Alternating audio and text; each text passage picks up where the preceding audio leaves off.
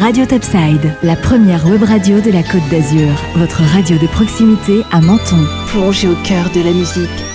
Bonjour à tous, Menton Actu, ce qu'il ne fallait pas rater aujourd'hui, les informations en audio du bassin mentonais sur Radio Topside. Dès ce mardi à Menton et sur l'ensemble des Alpes-Maritimes, eh bien le port du masque n'est plus obligatoire sur la plage. Et la situation épidémiologique des Alpes-Maritimes s'améliorant, le taux d'incidence est de 157 hein, pour 100 000 habitants.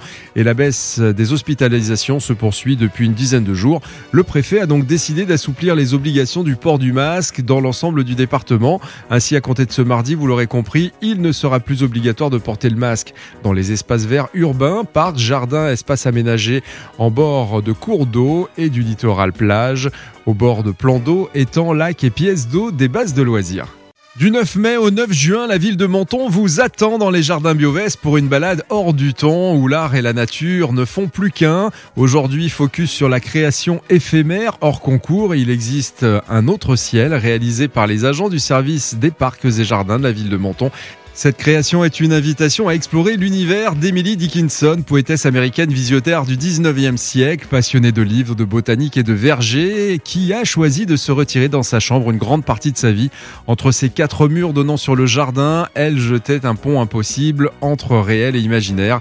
C'est cette expérience qui vous est proposée, visiteurs, en pénétrant eh bien, dans la chambre si particulière et partiellement détruite, afin de s'immerger eh pleinement hein, dans un monde oscillant entre destruction et reconstitution, où se croisent les échos et les évocations de livres de deux poétesses aujourd'hui, Flora Bonifaci et ses livres exemplaires et Racula Maria Ena avec ses retirements en forme de passerelle sous ce ciel étranger.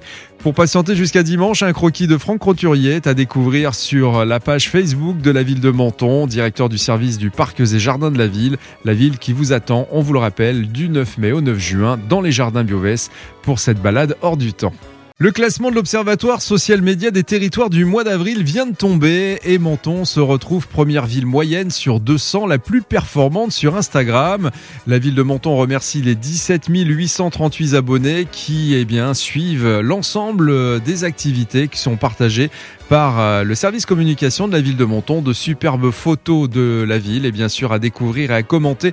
L'occasion est bien de vous rappeler que vous pouvez aussi suivre la page Instagram de la ville de Menton en suivant le lien, le lien suivant instagram.com slash ville de Menton. Radio Topside, la première web radio de la Côte d'Azur, votre radio de proximité à Menton. Plongez au cœur de la musique.